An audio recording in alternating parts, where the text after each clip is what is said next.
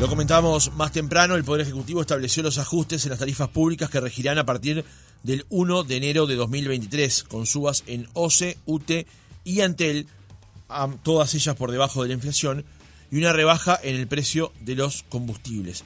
La nafta super pasará a costar 71 pesos con 88 y hay una baja de 6 pesos en el gasoil que se ubicará en 58 con 99. Cuando los aumentos se apilaban de a uno, y ya habían sido cinco en forma consecutiva, habíamos entrevistado en el programa a Walter Berry, subsecretario del Ministerio de Industria. Y en esa entrevista, él nos contaba que cuando bajara el petróleo, iba a bajar el precio del combustible en los surtidores. Lo decía de esta manera. Pero entonces, en un eventual escenario donde el precio del petróleo volviese como de alguna manera a retomar los, los, los precios eh, a la baja. A la baja. Tendría que bajar. Tendría, que bajar, no, va a bajar. ¿Sin contemplar lo que se ha perdido hasta ahora? No, no porque eso se va a. lo, que, lo, que, lo que usted vende hoy por debajo del precio lo perdió. Ya está. Los litros que usted va a vender en este mes. Sumado a ese grado de discrecionalidad que usted decía recién. En determinado momento, sí, mira, bajó, pero durante seis meses te la vendí un poco más barata. No, no. Déjame recuperar. No, eso, no, eso no va a ocurrir. No va a ocurrir. Esto está quedando grabado, ¿no? Sí, claro. quedó grabado y correspondía planteárselo hoy al entrevistado. Berry, ¿cómo le va? Buenos días. ¿Qué tal? Buen día. Me estaba riendo porque eh, realmente qué memoria que tiene. Y, parece, que parece que resisto el archivo, ¿no? efectivamente, en ese caso ha quedado meridianamente claro que cuando se planteaba que el combustible, el, el precio internacional del petróleo bajara, iba a bajar el precio de los carburantes aquí en el mercado local. ¿Cómo se ha dado esa ecuación en este último mes, por ejemplo, para derivar en lo que va a ser la corrección de tarifas a partir del 1 de enero? Eh, bueno, de, esa manera eh, tenemos hoy, por suerte, algunas variables que hacen que el PPI baje. Ahora después explicamos lo del PPI porque creo que ha generado alguna confusión, algunas críticas que hemos recibido. Eh, en realidad lo que hay es un mercado internacional que se ha estabilizado y está comenzando a bajar, y eso ayuda mucho. Eh, los precios de los combustibles eh, bajaron, bajó más el gasoil que las naftas, es evidente eso, y además también el, tipo de cambio también ha colaborado para que el PPI termine dando menos y algunas otras cosas también, eh, algunas otras variables. Lo que determina en el tema del gasoil una baja importante, en el naftas yo, yo, lo considero que es importante, de las gasolinas, y por lo tanto lo que hicimos fue traspasarlo al surtidor independientemente de lo que haya ocurrido antes, que de alguna manera fue lo que le dijimos en, su momento. Eh, a nosotros nos tocó un momento muy jodido, por llamarlo para que se entienda claramente, de comenzar a aplicar un sistema que en el cual nosotros creíamos y, y estábamos convencidos que era bueno, pero que nos tocó comenzar a aplicar, decidimos aplicarlo cuando el petróleo no paraba de subir, y inclusive llegó a valor histórico. El, valor más alto se dio hace unos meses atrás. Eh, y, eso nos generaba algunas dificultades, porque claro, el precio se ajustaba al alza, eh, o en el mejor de los casos lo congelábamos, o en el mejor de los casos no, no aplicábamos todo lo que debíamos aplicar de aumento, lo, lo basábamos en lo que alguien en un momento lo, denominó la espalda de ANCAP y que se mantiene hasta hoy. Pero claro, era difícil de, sostener de que cuando bajara realmente iba a bajar. Y eso comenzó a ocurrir, no es la primera baja esta, ha habido varias, y hoy lo podemos, hoy está consolidado el sistema, hoy creo que es transparente, entonces hoy usted sabe que a fin de mes va a tener un precio de referencia que lo fija la UCEA, ni siquiera lo fija el Poder Ejecutivo, con el cual el Poder Ejecutivo va a fijar el precio de los combustibles. ¿Y qué ha ocurrido? Que bueno, que cuando ha tenido que bajar como ahora, ha bajado. Y le voy a decir algo, y sé que me van a grabar y me van a decir, mire que está grabado. Que el mes que viene hay otra baja, va a volver a bajar. No es que esto lo estemos haciendo porque queremos cerrar el año de una manera diferente, no, va a volver a bajar. Y si en marzo hay otra baja, va a volver a bajar. No, no, no, no lo dudo. Y, lo que ha ocurrido también, que no creo que, que no es el caso de ahora, pero que fue de los anteriores, es que cuando subió mucho, para amortiguar ese impacto, lo hicimos a pérdida de, de los recursos, de las reservas de la empresa pública. ¿Qué ocurría antes? A ver, se fijaba el primero de enero, usted no sabía ni por qué, pero sabía que el primero de enero el combustible aumentaba un 5, un 6, un 7, un 8% y duraba todo el año. Si en el transcurso del año las oscilaciones del petróleo, que como ahora hemos visto son muchas, el combustible, el, precio del producto que teníamos que refinar bajaba, o el, o el combustible bajaba, en el 82 nunca se había reflejado. Y cuando llegaba el otro fin de año, ya había suba de vuelta. ¿Qué ocurrió? Eso le permitió a ANCAP, sin que la ciudadanía se enterara, hacer caja por encima de este virtual PPI, importador virtual, de 800, 900 millones de dólares. Y no nos enteramos. Y pasó a rentas generales o, o lo gastó ANCAP, no sé. Pero la realidad es que nos cobraron de más de lo que debían. Hoy, ¿qué ha ocurrido? O cobramos de menos o cobramos lo que corresponde. Yo creo que, la verdad, estamos contentos con el ministro Paganini de poder aplicar este sistema y poder demostrar que teníamos razón y que es un sistema transparente. Sí. Así que bueno, Bien. creo que el cierre del año no, no, no es, es muy bueno. Berry, cuando se planteó este nuevo instrumento para fijar las tarifas de los combustibles, se hablaba del precio de paridad de importación y de alguna manera se identificó como el factor X los costos de ANCAP. Había una promesa este, eh, muy clara allí de ir reduciendo esos costos. ANCAP está en ese proceso. ¿Cómo ha venido justamente el desarrollo del mismo? Bueno, ese factor X se fue licuando ante la suba incontrolable controlada del precio de los combustibles, ¿no? En la medida que los combustibles empiecen a bajar, eh, bueno, ANCAP sabe que tiene que eh, seguir haciendo las, transformaciones y las reformas que ya ha hecho y que yo creo que eh, hoy eh, ANCAP está perfectamente en condiciones de poder vender a, precio de paridad de importación sin ningún factor externo que lo proteja, como es ahora el marco de afinación, por ejemplo. Por lo tanto, yo creo que hoy no tendríamos ese, ese problema si, volviéramos a, los niveles de, precio de, de, cuando comenzamos el gobierno, digamos, y era necesario ese factor X para poder aplicar este sistema.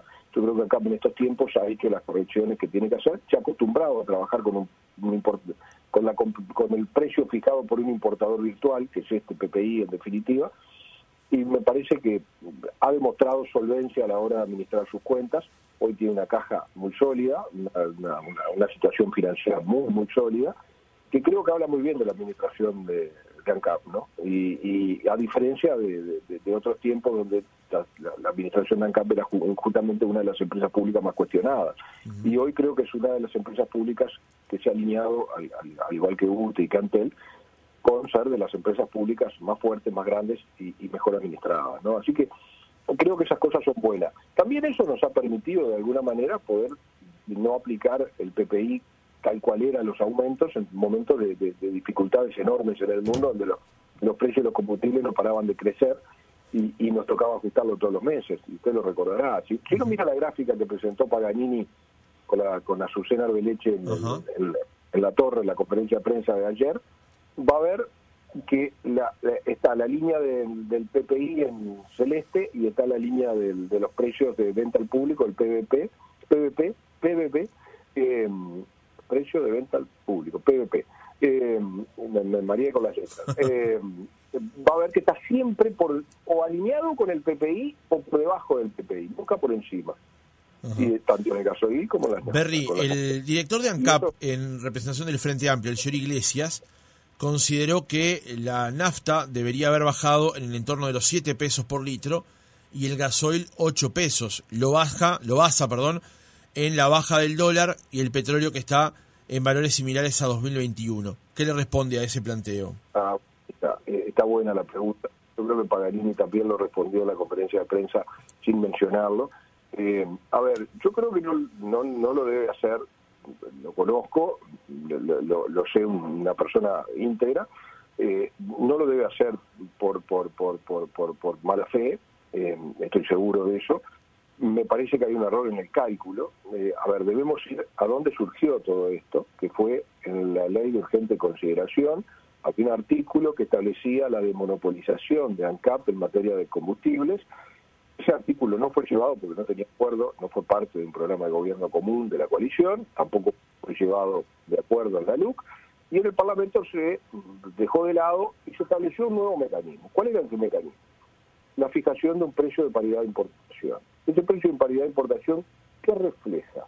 Bueno, refleja que si yo tuviera el mercado desmonopolizado y pudiera importar combustibles, ¿ah? ese valor de importación opera como si fuera un importador virtual. ¿Qué hace la OCEA? La OCEA lo que hace es decir, bueno, si yo pudiera importar combustible, toma valores de referencia del mercado internacional, el precio del gasoil o de la nafta me costaría tanto. Y con ese precio, el famoso PPI, y obligamos a ANCAP a que venda a ese precio. En definitiva, te dejo el monopolio, pero te obligo a ser eficiente. No podés vender por encima de lo que me costaría a cualquier ciudadano de este país o empresario de este país a importar el mismo combustible y ponerlo en las mismas condiciones en una boca de expendio. Ese es el PPI. Entonces, ¿por qué hago esta aclaración? Porque cuando dicen el petróleo, sí, el petróleo puede tener un precio diferente, pero lo que tenemos que comparar es petróleo, combustible refinado, porque el PPI es sobre combustible refinado, sobre el litro de combustible pronto para usar. ¿Por qué? Porque de lo contrario, si usted dice, compara con petróleo, tiene que no operaría como un operador virtual, porque si o importador virtual, porque si usted quiere importar tendría que poner una refinería para poder llegar al mismo producto de venta, cosa que es inviable totalmente poner otra refinería, ni nadie estaría en condiciones de hacerlo, ni nadie lo querría hacer, no sería negocio para nadie, entonces el precio sería mentiroso. Puede comparar con el precio del petróleo, pero sería un valor diferente de referencia.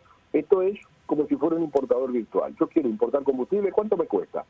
La UCEA dice, te costaría esto. Bueno, este es el precio que ANCAP me lo tiene que vender para ser eficiente.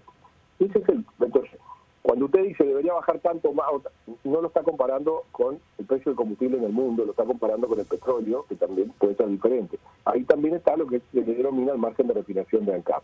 Es cierto, el petróleo ha crecido menos que lo que han subido los combustibles eh, eh, refinados en, el, mundo, digamos, en la góndola del mundo, digamos, por llamarlo de alguna manera.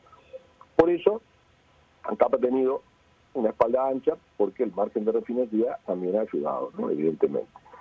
Cosa que a medida que empieza a bajar el precio, se va a ir achicando. Bien. Pero repito, eh, el precio de paridad de importaciones sobre el combustible refinado, no sobre el petróleo. Por lo tanto, hablar de petróleo para comparar que cuál debería ser el precio en el surtidor no es correcto. esa es la explicación que le puedo dar. En, este último bueno día de, del año hábil, por lo menos queríamos consultarle qué balance hace de lo que fue el trabajo del Ministerio en este 2022. Y bueno, uno siempre eh, tiene que mirar las cosas positivamente y el vaso siempre está medio lleno y medio vacío.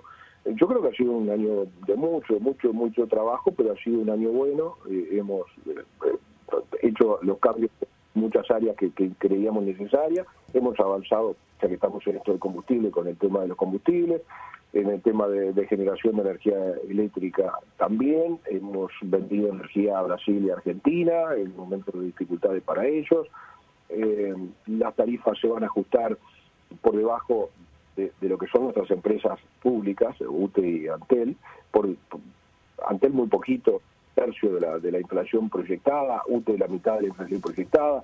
Si miramos los tres años que ha sido la, la, gestión de UTE, eh, podríamos considerar que en valores reales ha habido una disminución del costo de la energía eléctrica para la ciudadanía en el entorno del 15%, y eso no es un tema menor, ahora se estar a la mitad de lo que va a ser la inflación proyectada.